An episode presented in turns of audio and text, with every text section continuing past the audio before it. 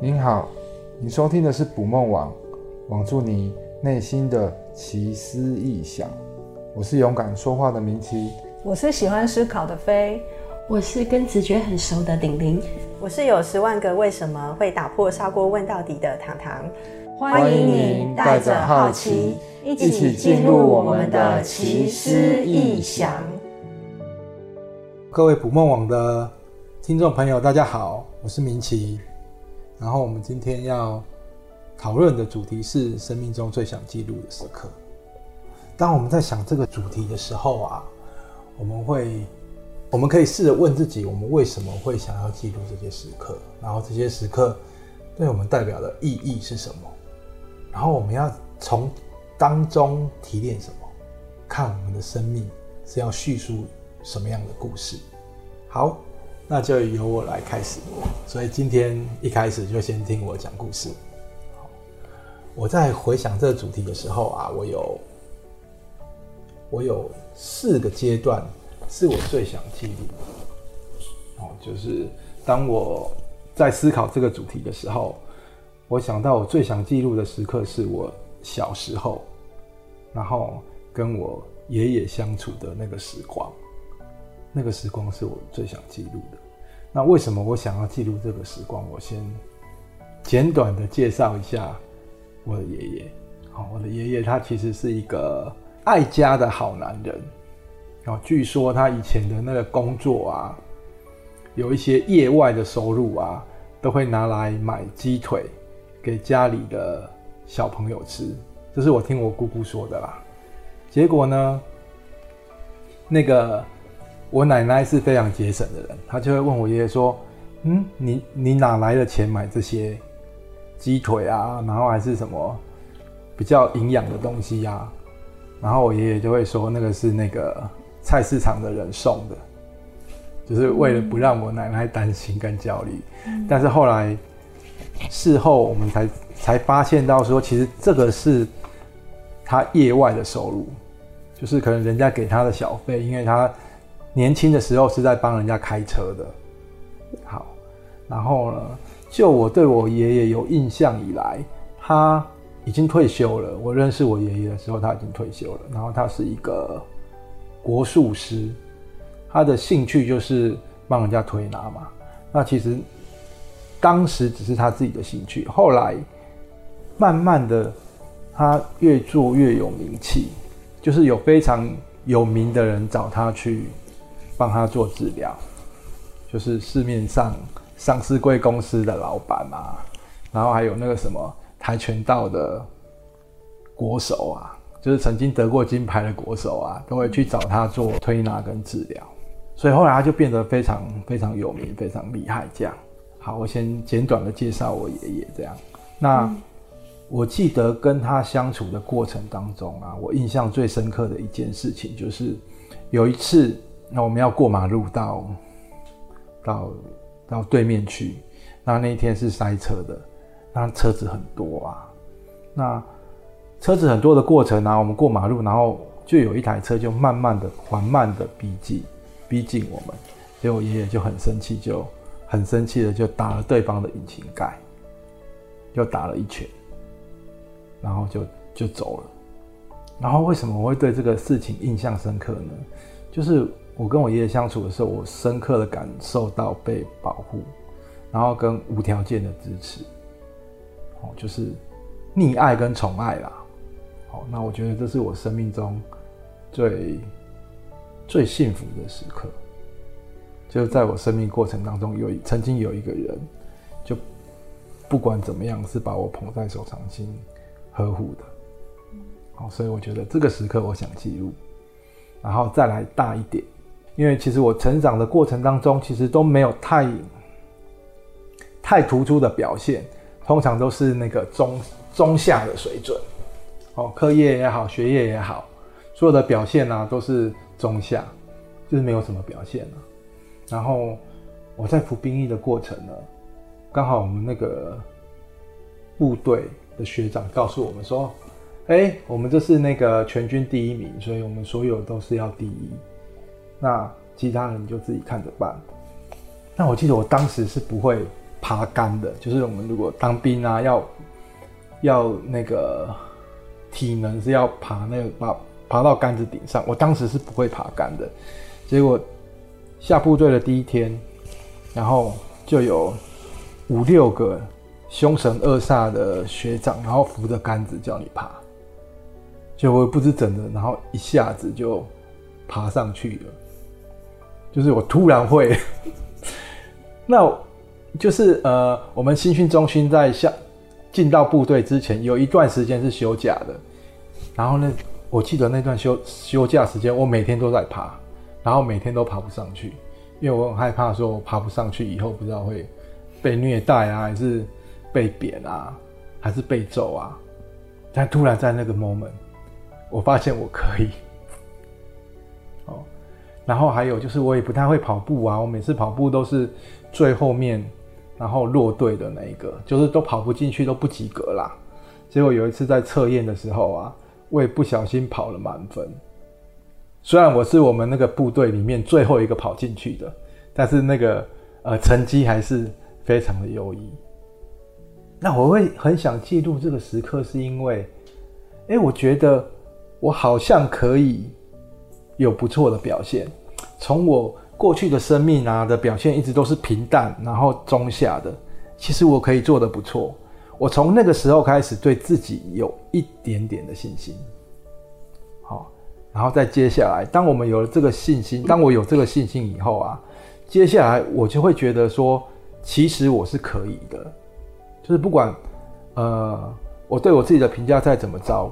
但是有时候我会常常有一个声音从心里面浮现出来，就是说，其实我是可以的，我是可以尝试的，我是可以做到些什么。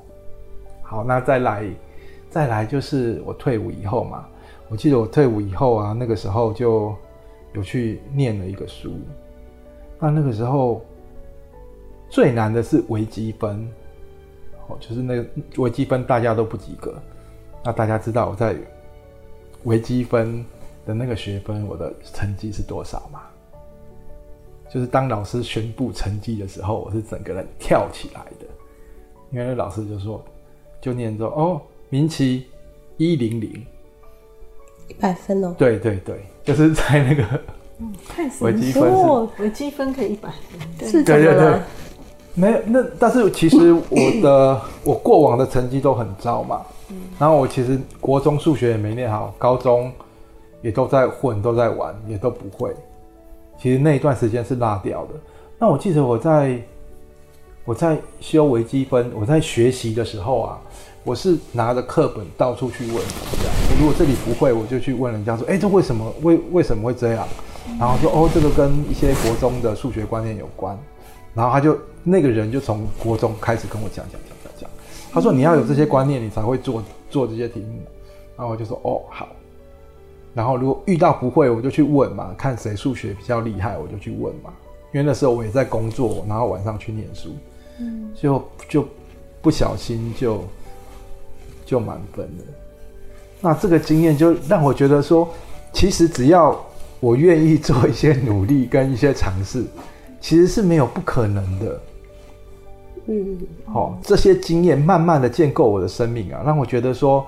我的生命其实是可以有很多奇迹发生，然后到我最想记录的就是我结婚的那个时刻，对啊，因为我记得我结婚，其实我是一个那个躁郁症的患者，那是非常严重的躁郁症，然后有进出过无数无数次的医院，但是我的婚姻状况还不错，我有一个。贤惠，然后又美丽的太太，对，那她为什么会嫁给我？就是其实我也很纳闷，因为她她也知道知道我的状况，然后跟我的我的疾病，然后会造成什么影响，然后但是她还是愿意就是跟我共度一生啊，然后我觉得这也是一个一个奇迹。那我想记录这些呢？就是其实，我觉得我的生命是非常多的奇迹这样堆叠出来的。嗯嗯，然后也透过这些故事啊，然后告诉我说，其实任何事情它都会有奇迹发生。好，以上就是我的故事跟经验啊。那想要问问其他的伙伴，你们有没有相同的经验呢？有没有类似的经验，或有什么想记录的事情？就是比较难忘的，对，那然后想要记忆的事情，那一刻，对，想记忆的事情，就是如果我们的大家有没有听过那个什么人生跑马灯？就是人生在死亡的那一刻啊，你所有的，嗯、你所有想要经验的事情，都会瞬间在你的眼前跑过一次。就回顾。然后，如果我们这些记录呢，是我们的人生跑马灯。如果我们的人生跑马灯是我们可以决定的，那你们想记录些什么？嗯，对，就嗯，刚刚就是呃，听明奇一开始的描述啊，我其实就被他的故事吸引了，就仿佛好像跟着他一起进入那个故事的那个画面的感觉。但我没想到他。竟然是一个说故事的高手，对，我，我有进入那个画面。那，嗯、呃，如果说回忆起我自己的话，我我我记得是小时候，大概国小三四年级的时候，呃，我们家是住靠海边，那我们家有池塘嘛，然后做养殖业，所以就是我们家。靠海边，然后所以会养乌鱼。那那个乌鱼苗啊，就是你必须天还没亮之前，然后你就去海边捕捉，而且它是有一个季节的。那我们那时候三四年级的时候，其实年纪很小，那爸妈就会叫我们说：“哎，起来起来，然后去帮忙提水桶。”好，那我们起来的时候就是很不很很心不甘情不愿嘛。那可是就是。起来以后，然后走到海边，然后爸妈他们去用网子往那个乌鱼苗起来，然后你看到天色啊渐渐变亮的时候，其实你看到那个就是那个整个海滩，我们那边很特别，就是泥滩，所以你看那个泥滩上一滩一滩的水，然后太阳升起来的时候，那个光啊照在那个。那个泥潭一滩一滩的水上面的时候，就是有很多很多很缤纷的色彩，然后我就会跟我妹他们啊，就一起看着这个美景，然后就开始不知道为什么小孩子就会自动跳舞起来了，你知道吗？我觉得这个一直是让我觉得很印象很深刻的一幕。那因为他，嗯，那也代表我这个灵魂啊。我我喜欢，就是我选择生长在那样的地方。那我们家附近其实没有其他的邻居，对，所以有一方面我非常喜欢大自然，然后很很 enjoy 在里面。那虽然就是可以跟很很多人成为好朋友，可是有一个部分就是有一个比较孤单、比较孤独的我。应该说，应该说有一个我的人格特质是还蛮享受这种蛮孤僻的那种感觉的，对，因为周围都没有人，对，所以我觉得一直到现在啊，就是跟自然的接触，然后还有他们比较深的那种触动，对我来说，对我的生命来说是重要的，所以我会特别记得这一刻，对。所以你跟自然界的连接很深，我觉得是，嗯、对，它对我的灵魂来说是重要的。但我我记得有一些人跟自然界连接比较深的时候，他可以听见风在说话，嗯，然后他可以听见海浪说话，嗯，他可以听见树木在说话，嗯嗯，请问你有听见过吗？明琦，你这个问题实在是太……我我没有听到他们在说什么，但是很奇妙是，我来台北就是从高中之后我就来台北读书嘛。那可是每一年的有一个特别的时候，有一种风我可以认得出来，它是从彰化那边吹过来的风。嗯，对，就是不知道为什么你就认得出来。嗯，对，你就说，哎、欸，这是来自故乡的风。嗯，对，就是很奇妙。但是你说说话，我我我我是比较不知道他们在说什么。也许这是我可以发挥的潜力跟才能哦、喔。其实那个就是代表脏话的风在跟你 say hello 啊。对，哎、欸，我我不晓得你们有没有这种经验，可是你真的可以区别的出来。你你可以形容一下那个呃彰化的风，它的温度啊，嗯，然后你吹起来的感觉啊，就是一种。为什么你会觉得那个是来自你故乡的风？对，就是一种莫名的了解，你就知道它是来自故乡的风，就是有一种熟悉的感觉。对，就我我我我我不知道如何形容。很奇妙，然后你每次就是它每每一个季每年的一个季节的那个片刻，你就可以感感觉到每一年的那个时候，嗯，对，就是一个很特别的经验。也就是说，有一些风会在固定的时刻时刻来找你，然后那个风是你的老朋友，对对，对，来自你的故乡，对对对，很奇妙，我就会说。Hello，我就会跟他们说 Hello。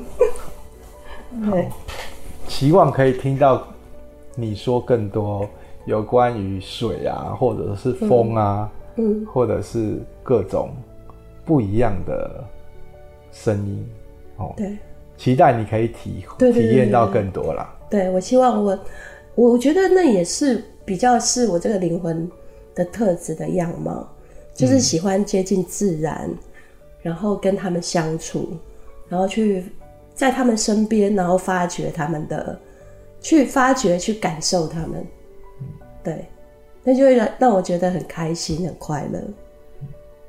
对，有没有一种可能，就是你在发掘跟感受他们的同时，你也在发掘跟感受自己？嗯嗯嗯嗯，发掘跟感受自己，其实。是平常就有的体会，对，嗯、尤其是就是更深入的，就是有比较多的时间跟自己在一起的时候，呃，发掘跟感受自己，跟你跟那些大自然环境，嗯、就是你在大自然里面发掘跟感受的自己，跟我们平常感受的自己不一样。嗯，因为我们你跟大自然连接以后，就是有多了一部分。的分子，比如说像风的分子，嗯、就是你是风的一部分，你去认识那个跟风在一起交朋友的那个自己。对对，我说的意思比较是这个。对对对对我没想到明奇会问这样的问题，我觉得你应该也有类似的体会。像我曾经有一次在跟我先生去中横，就是路过中横，然后。很特别的是，在一个转弯处停下车来，然后在那个深山里面，它那个太阳的光线突然照下来的时候，然后你有一种感觉，就是你感觉你自己完全融入在这个太阳光底下，然后跟这个深山的山林是一体的。然后就是你可以感觉到那个能量，还是所谓的什么，那个是很难描述的，对。而且你你会觉得你的身体啊，瞬间整个清爽了起来。我我不晓得你们会不会有这种感觉，有这样的经验过吗？听起来像是电影啦，嗯、像是那个 Lucy。有没有 Lucy？她开发到那个不知道百分之多少的时候，她是跟整个大自然是融合在一起的。嗯嗯哼，我在尝试体会那个感觉。然后我刚在想的是，嗯、因为我住的楼层蛮高的嘛，然后常常会在，因为我窗外看出去就是河景，有山有有有河这样子。嗯，对。然后昨天晚上不是下了一场大雷雨。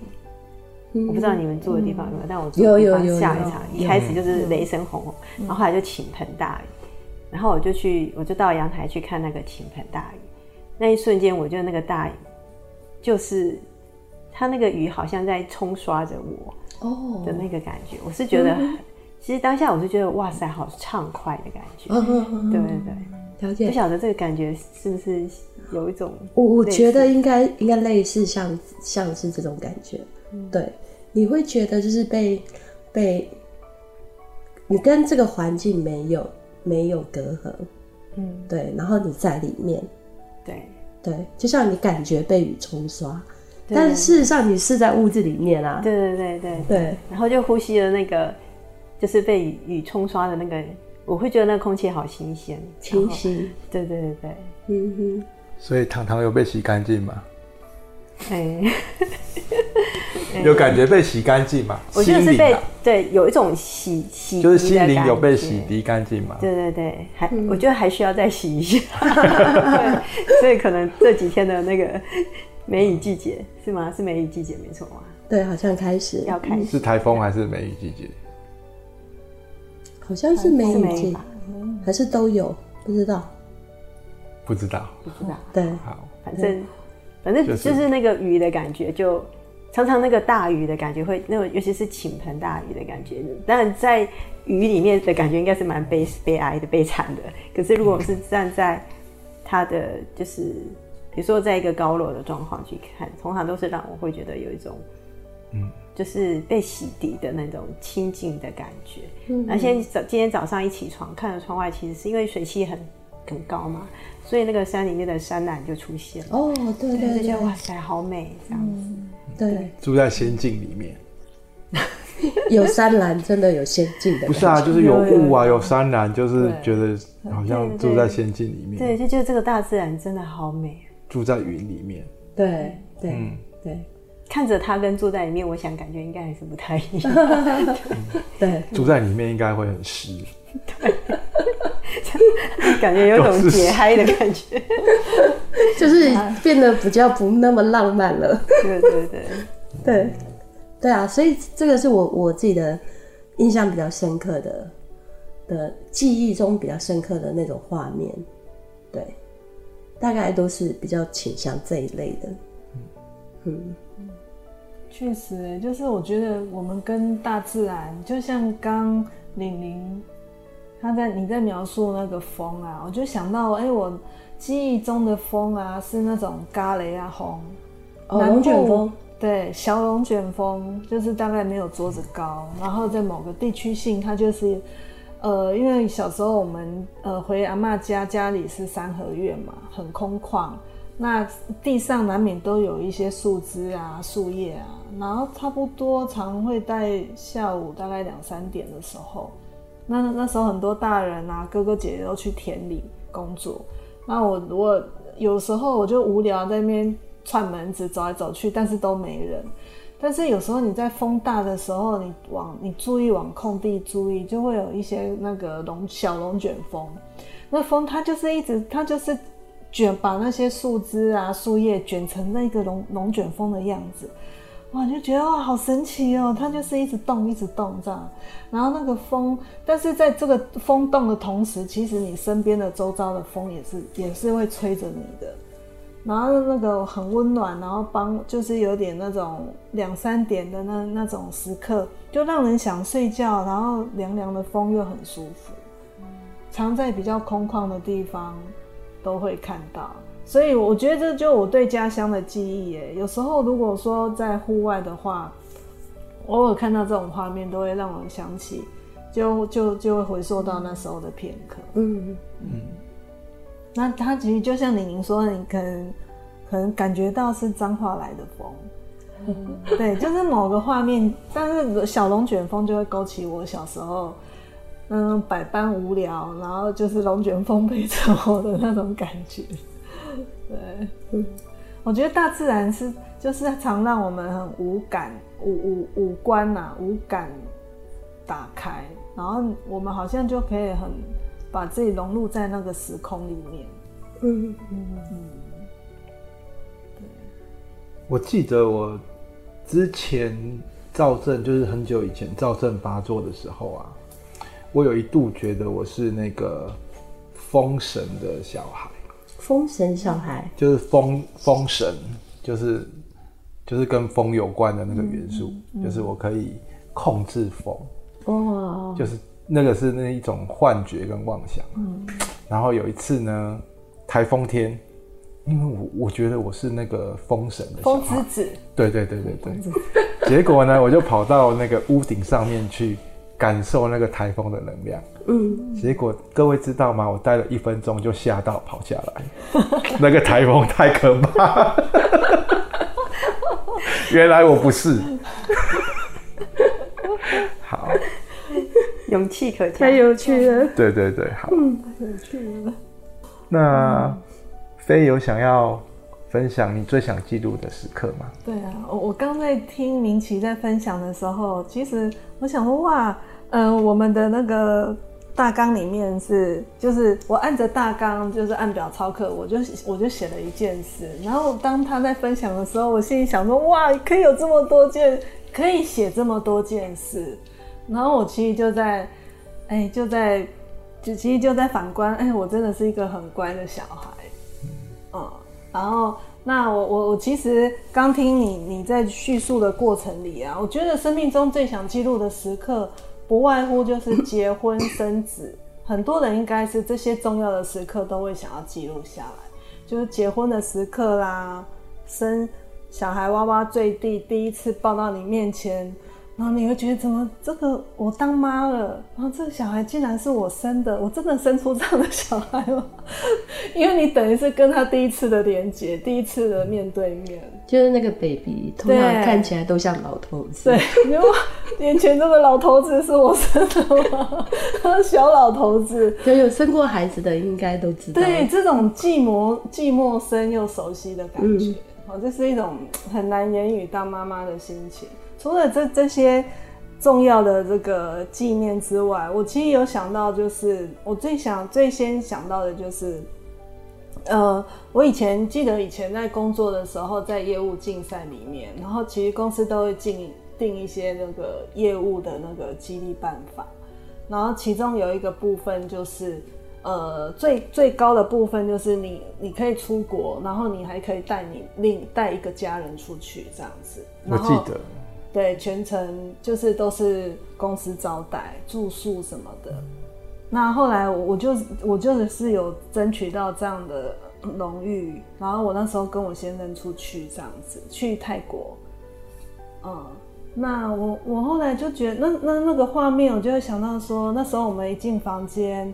我我们的床上就铺就就是有一只那个大象毛巾，哦对对对，然后铺满了那个玫瑰花瓣嘛，好，然后那个大象小象旁边就有一些呃公司为你准备的一些荣誉赠品这样子，还有两套换洗的衣服，就是晚上晚宴要穿的泰国服。那那那个过程，那晚上就是会有一些那个荣誉的颁奖。然后我的画面其实就会停格在到台上受奖，然后先生帮我拍照。那隔天我们拍完照，当然就是嗯，就当然就吃饭嘛。我我其实一些简单的画面，然后隔天的餐他还有一些就是鸡尾酒的一些舞会。那我其实那时候画我的我的画面其实停留在这些区块里。那我就会想说，嗯，其实其实我。我觉得这个画面是这些画面是我这两这这两个礼拜才唤起的，嗯，然后我觉得就是如果说在我现在回想起来，我最想保留的是这个区块，就是这个这个部分是让我觉得最满对自己最最喜最满意最喜欢的的那个时候，就如果停格啦，最荣耀的。时候，对对对，最荣耀的时候，就是你是因为那个。业绩，然后被公司选去旅游的，对，就是被公司招待，因为你的业绩很好，就是有奖有有这样的奖励，嗯、然后那就跟我考一百分一样啊，对呀、啊，那种感觉是一样的、啊，对，就是我们的元素啦，就是我们想要留下那个片刻的元素，其实是、嗯、其实是很雷同的，就是觉得哇，原来自己是可以做得到的。就是在说，其实我们都有一个美好的自己，嗯，然后他曾经美好过，对，然后未来它也会再出现，对，对，我们期待那个美好再出现。我们期待那个过往的美好可以再再一次出现。嗯嗯，我我觉得它有一点像是，就是在我们就是在我们这个生命里面，然后对你来说，就是我们说的那么多，就是一直回来的画面，它其实有一点，有一点像是我们的人生觉得最最想要的那个。那个东西，像明奇，他可能就是他一直觉得他要好成绩，然后被肯定。那像会呃那个飞飞，对他可能就会想说，就是呃被奖励，然后被欣赏、被肯定、被肯定、呃、被重视，对，被重视。嗯、对、嗯嗯、我，我觉得这可能都是我们生命中蛮重要的一个。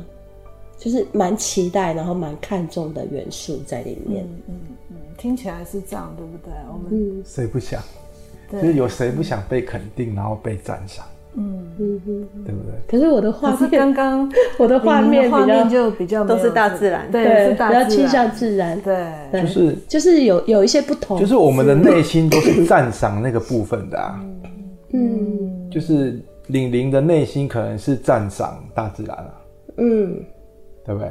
欣赏。欣赏那个喜欢大自然的那个自己嘛，嗯、跟大自然融为一体的自己嘛。对对对对，对。有我们可能比较功利一点，哦，就是要有好的成绩、好的表现，嗯，然后除了被人肯定以外，然后自己也肯定自己。嗯，换句话就是，我们比较难肯定自己啊。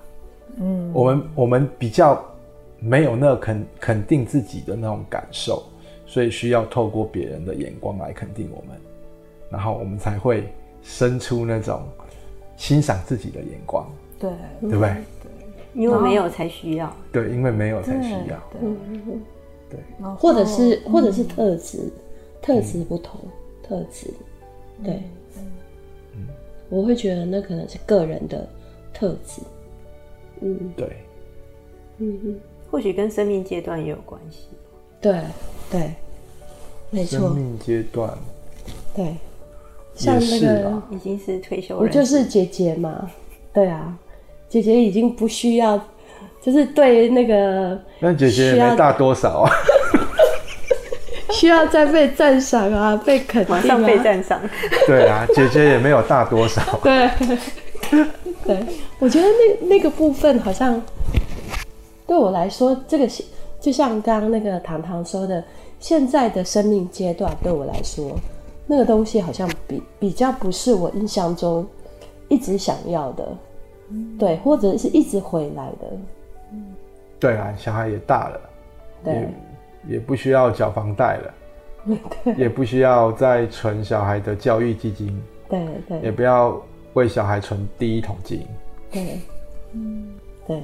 所以是阶段不同，嗯，阶段不同，嗯，对，然后特质也不同，对，特质也不同，嗯，因为就像我希望我的孩子以后就是可以不要有后顾之忧的去做他自己想做的事情，嗯，就是不要为钱工作了，所以我现在就是帮他努力把他的钱准备好，就是把他的那个条件准备好嘛，嗯，对不对？如果等他，因为我现在所有的投资啊都是。用我小孩的名字嘛，就是等到他长大要工作，在选择工作的时候，我会把这个这个本子交给他，告诉他他有多少钱。哇！你不用为五斗米折腰。就是你希望他以后工作也可以，就是不要因为钱而工作，就就不要为五斗米折腰啊。工作，嗯，就是为了你开心折腰。米奇现在有为五斗米折腰？我腰已经。椎间盘突出了，而且我现在还绑着护腰。哎、欸，我我觉得这个也搞不好其实是明奇的渴望。是啊，对，啊、他可能也渴望，就是有长辈，然后是可以帮他存好一桶金，然后让他可以不需要为五斗米折腰。那就没有嘛？没有，所以才想要。对，对，我觉得这个想要应该很多人都有啊，对不对？我觉得每个人很多人都想要吧，谁谁、啊、不想要？是啊，我刚刚就在想，当明奇的小孩好好啊。对对啊。但是我不想再生了啦，我还要生第二个，还要再存另外一桶，还蛮累的。对，几个腰都快断了，已经额满了，不要报名了。对对对，不要再报名了。额满了。好，好，那糖糖有什么想说的吗？嗯，我觉得这个这个这个题目对我来说，其实我觉得是蛮困难的耶。就是呃，我其实想了好多个画面，但是真的在我心里面说 yes。就是这个的画面，老师说，在我昨天就是我们要录之前，我还没有一个很明显鲜明的画面。嗯，有很多画面都很想要。嗯，可是说真的，你说你只能选一个的时候，我跟慧秋一样哈，就觉得只能选一个。没有想到明启可以拿出四个来哈，但我们的扣档就只有一个。然后我就在想，嗯、到底要怎么去想呢？后来我就把我的人生分了阶段，我说那就十年十年来看，因为对我来说，十年是一个呃。一个蛮值得记录的一个变化，嗯、所以我就看我十十岁、二十岁、三十岁、四十岁有没有想记录的画面这样子。然后后来才发现，我其实对我发生什么事情有很多模糊的地方，所以我就把我的日记拿出来看了一下。哇，日记！所以你日记是从小写到现在没断过吗？呃，我会有习惯写日记，就是当我心情。我觉得我心情有波动，那个波动可能是很值得、很开心的事，或者是很沮丧或很愤怒，这个叫做有波动，我就会把它写下来。嗯、对，那最小的时候开始其实是高中啦，我高中开始就有在写写写日记，因为那个时候升学压力实在非常的大，所以我的日记里都在都在念我，都在都在骂我的。的老师，对，所以不是说哎、欸、喜欢上谁这样子吗？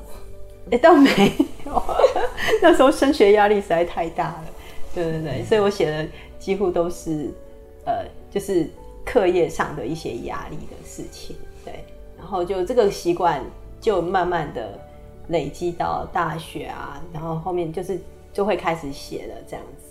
对，所以跟着我写的是事件看看看起来，呃，我把它，我后来就把它定格在，呃，我发现，我就发现到我三十岁的那个时候，对我来说是，我觉得我还蛮想要记录这一段，我反反而是是一段啊，一段，对。嗯、所以你现在只有三十一岁，对不对？